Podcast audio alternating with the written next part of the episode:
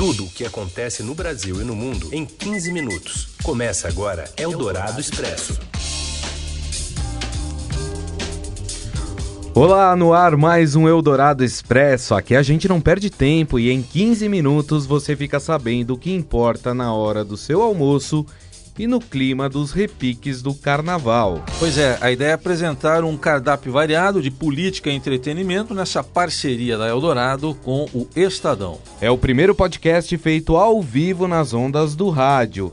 O que você ouve na Eldorado também fica disponível em qualquer plataforma de podcast assim que a gente sai do ar. Eu sou Raíssen Abac e comigo Gustavo Grisa Lopes. e esses são os destaques desta segunda-feira, 4 de março. Guaidó volta à Venezuela e desafia Maduro, convocando dois dias de protestos.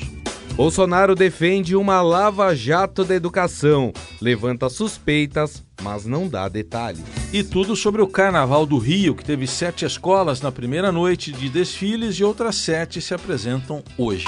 É o Dourado Expresso tudo o que acontece no Brasil e no mundo em 15 minutos. Os venezuelanos voltam às ruas de várias cidades nesta segunda-feira em apoio à convocação do autoproclamado presidente interino Juan Guaidó. O líder da oposição sinalizou que irá participar das manifestações, apesar do risco de ser detido. Ele ignorou as determinações do Tribunal Supremo de Justiça que o proibiam de viajar, ficou mais de uma semana fora da Venezuela. O presidente Nicolás Maduro afirmou que o adversário deve acertar contas com a justiça logo ao regressar ao país.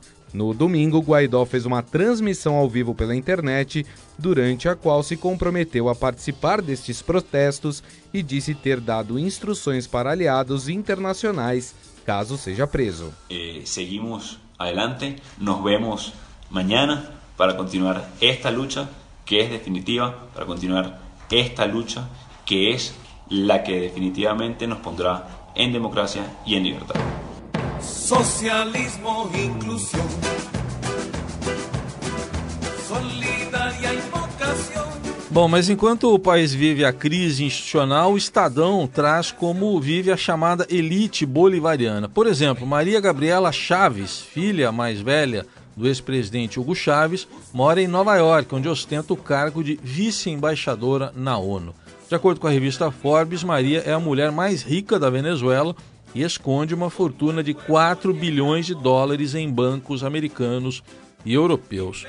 Outro exemplo é a caçula de Chaves, Rosinés. A jovem estuda na Universidade Sorbonne, em Paris, e é assídua nas redes sociais postando fotos ao lado de celebridades e carros de luxo. Integram o time os enteados de Nicolás Maduro e Oswald Flores, de 30 anos, que só viaja em jatos privados e adquiriu uma estranha paixão por carros de luxo e motocicletas de alta cilindrada desde que Maduro chegou ao poder.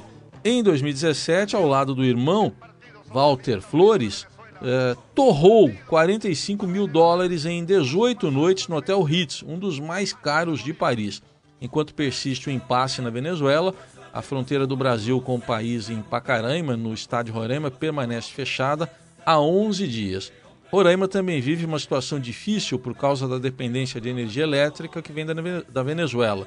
E o colunista de política daqui da Eldorado, Alexandre Garcia, destaca que o Brasil teria uma saída mais segura em parceria com a Guiana para resolver o problema. Na semana passada, o governo, o Conselho de Defesa estudou fazer um linhão para transportar eletricidade de Tucuruí a Boa Vista, a Roraima, até lá, a Pacaraima. Dá um dinheirão enorme para não ficar dependente da Venezuela. Era uma, uma hidrelétrica com 1.500 megawatts. Para traduzir, dá mais ou menos um décimo de Itaipu. O potencial da Guiana é 8 mil megawatts.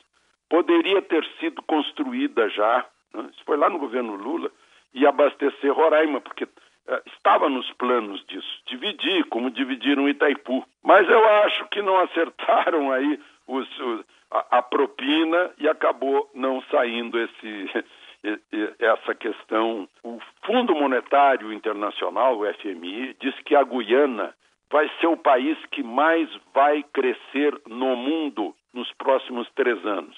E a gente está perdendo essa oportunidade com esse vizinho do norte que vai crescer muito a gente entrando lá, investindo lá, fazendo parcerias com a Guiana, eu acho que uh, o, o, país poderia, uh, enfim, crescer com a Guiana, né? Uma oportunidade. Eldorado Expresso. E o presidente Jair Bolsonaro defendeu o que chamou de lava-jato da educação em seu perfil no Twitter na manhã desta segunda-feira. Para embasar seu ponto de vista, ele citou que o Brasil gasta mais em educação em relação ao produto interno bruto do que a média de países desenvolvidos, mas ocupa as últimas posições no Programa Internacional de Avaliação. Segundo Bolsonaro, em 2003 o Ministério da Educação gastava 30 bilhões de reais e em 2016 gastou quatro vezes mais, chegando a 130 bilhões. Abre aspas para o presidente. Há algo de muito errado acontecendo, as prioridades a serem ensinadas e os recursos aplicados. Para investigar isso, o Ministério da Educação, junto com o Ministério da Justiça, Polícia Federal, Advocacia e Controladoria Geral da União, criaram a Lava Jato da Educação. Ainda de acordo com Bolsonaro, os dados iniciais da investigação revelam indícios muito fortes de que a máquina está sendo usada para a manutenção de algo que não interessa ao Brasil, mas não deu detalhes. Eldorado Expresso. Ao menos 11 conselhos, comissões e outros colegiados de participação da sociedade civil no Executivo Federal estão paralisados, tiveram regras alteradas ou foram extintos no governo Jair Bolsonaro. Os casos estão vinculados aos Ministérios da Agricultura, Cidadania e da Mulher, Família e dos Direitos Humanos. As pastas afirmam que estão analisando a nomeação e recondução de integrantes ou reavaliando o funcionamento dos colegiados. Em ao menos seis conselhos, os comitês ligados ao ministério comandado por Damares Alves, há atrasos em nomeações e posse de representantes. Na semana passada, após reações de seguidores de Jair Bolsonaro nas redes sociais, o ministro da Justiça Sérgio Moro teve que recuar em uma nomeação. A cientista política Ilona Zabó foi desconvidada da suplência do Conselho Nacional de Política Criminal e Penitenciária. A colunista Eliane Cantanhede analisa a repercussão negativa para um governo com tantas idas e vindas. A Ilona Zabo é super respeitada, muito qualificada, conhecida internacionalmente, é, foi escolhida pessoalmente pelo Moro, não foi uma indicação de outra pessoa, foi uma indicação do próprio Moro. É, ela era suplente, suplente de um conselho, sem salário. Quer dizer, para que isso? Né? Para que esse desgaste todo? E aí fica aquela coisa, né? Quando o ministro, o superministro indica, mas as redes sociais reclamam, o presidente toma partido das redes sociais. Então, o superministro não é superministro. Né? O título da minha coluna de ontem no Estadão foi Caindo do Pedestal. Ele é um ministro como qualquer outro que bate continência, mesmo não sendo é, militar, para as ordens do presidente. Eldorado Expresso. E a Vale distribuiu há pouco um comunicado com mais informações sobre Eduardo Bortolomeu, escolhido como presidente interino da mineradora após o afastamento de Fábio Schwartzman. De acordo com a empresa, o executivo, reconhecido por acumular experiências distintas e ao mesmo tempo conhecer o negócio da Vale, manterá um diálogo aberto e transparente com os diversos stakeholders da companhia. E abrindo os arquivos, o Papa Francisco anunciou hoje que vai abrir os arquivos secretos do Vaticano referentes à Segunda Guerra e ao Papa Pio XII, acusado por alguns historiadores de manter silêncio sobre o Holocausto. Organizações judaicas pedem há décadas pela abertura desses documentos e acusam o Vaticano, o pontífice da época, de fechar os olhos para as perseguições a judeus promovidas pelos nazistas. Você ouve Eldorado Expresso. E Heisen, você sabia que além do técnico, do preparador físico e do agente, o jogador de futebol tem mais um parça para chamar de seu? É mesmo? É mesmo, é o assessor de investimento. São profissionais de empresas e consultorias especializadas em atender as finanças pessoais, dos atletas e não falta dinheiro para eles. O colunista Robson Morelli comenta o crescimento deste tipo de atividade, retratado em reportagem publicada pelo Estadão. Porque a gente está cansado de ver jogadores aí que têm uma vida útil aí até os 35 anos, ganha muito dinheiro, joga em seleção, joga em clubes importantes e de repente o dinheiro acaba, né? O Miller admitiu isso, né? Miller jogou na seleção brasileira, Miller que foi de São Paulo, né? E admitiu em 2011 tinha perdido tudo, estava precisando de emprego e virou até comentarista, né? Para continuar vivendo. A gente relata, por exemplo, um jogador cujo nome não foi revelado, ele mandava todo mês 30 mil reais do seu salário, 30 mil, hein? Para construir uma casa lá na sua cidade natal. Estou fazendo isso dois anos. Jogava na Europa, só na confiança do, do Parça.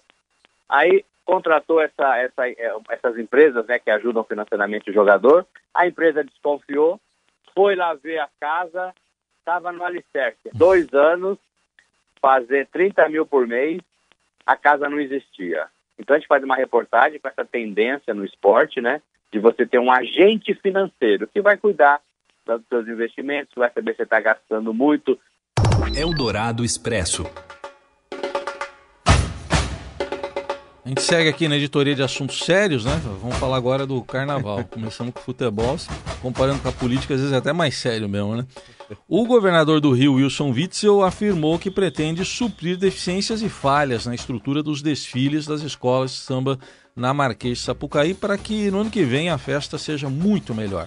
O desfile deste domingo começou com 45 minutos de atraso por causa da chuva que dificultou a chegada dos foliões. O problema, no entanto, não foi na Sapucaí, mas na cidade, por causa dos alagamentos e do trânsito.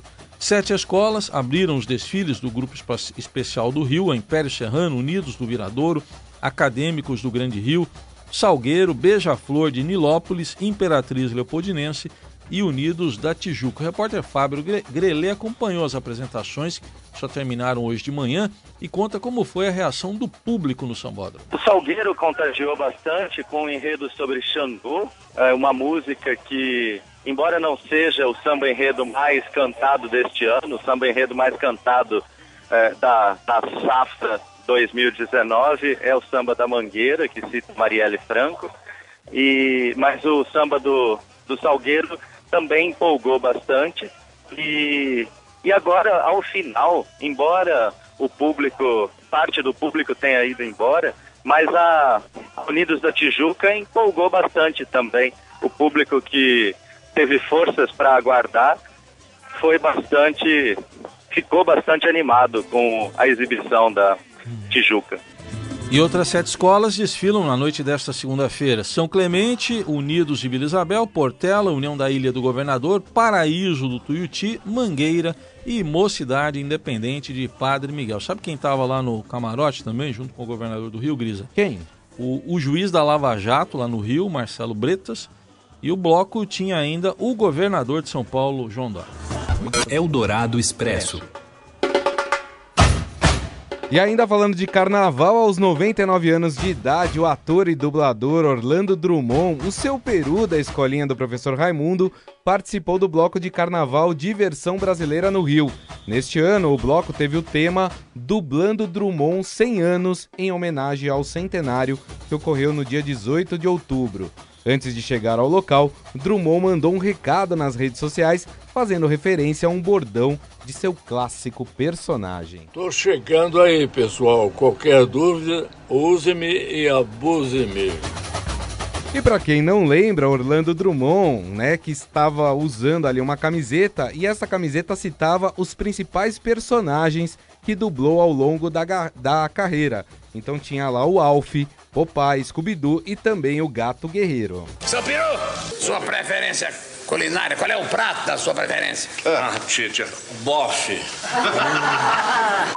Esse cara não terá a menor chance. Se eu me achar em apuros, poderei usar o truque do espinafre. Salsicha, é um prazer, Salsicha. Uau, fantasma! Falou bonito, Salsicha. Aí o droid disse para o juiz: para dizer a verdade, eu me sentiria melhor se ela morasse seis anos luz daqui. Tá aí. E para você não ficar com a gente por aqui, a gente está terminando o jornal, o, o Eldorado Expresso desta segunda de carnaval. Bom carnaval aí. Um bom carnaval a todos. Você ouviu Eldorado Expresso tudo o que acontece no Brasil e no mundo em 15 minutos.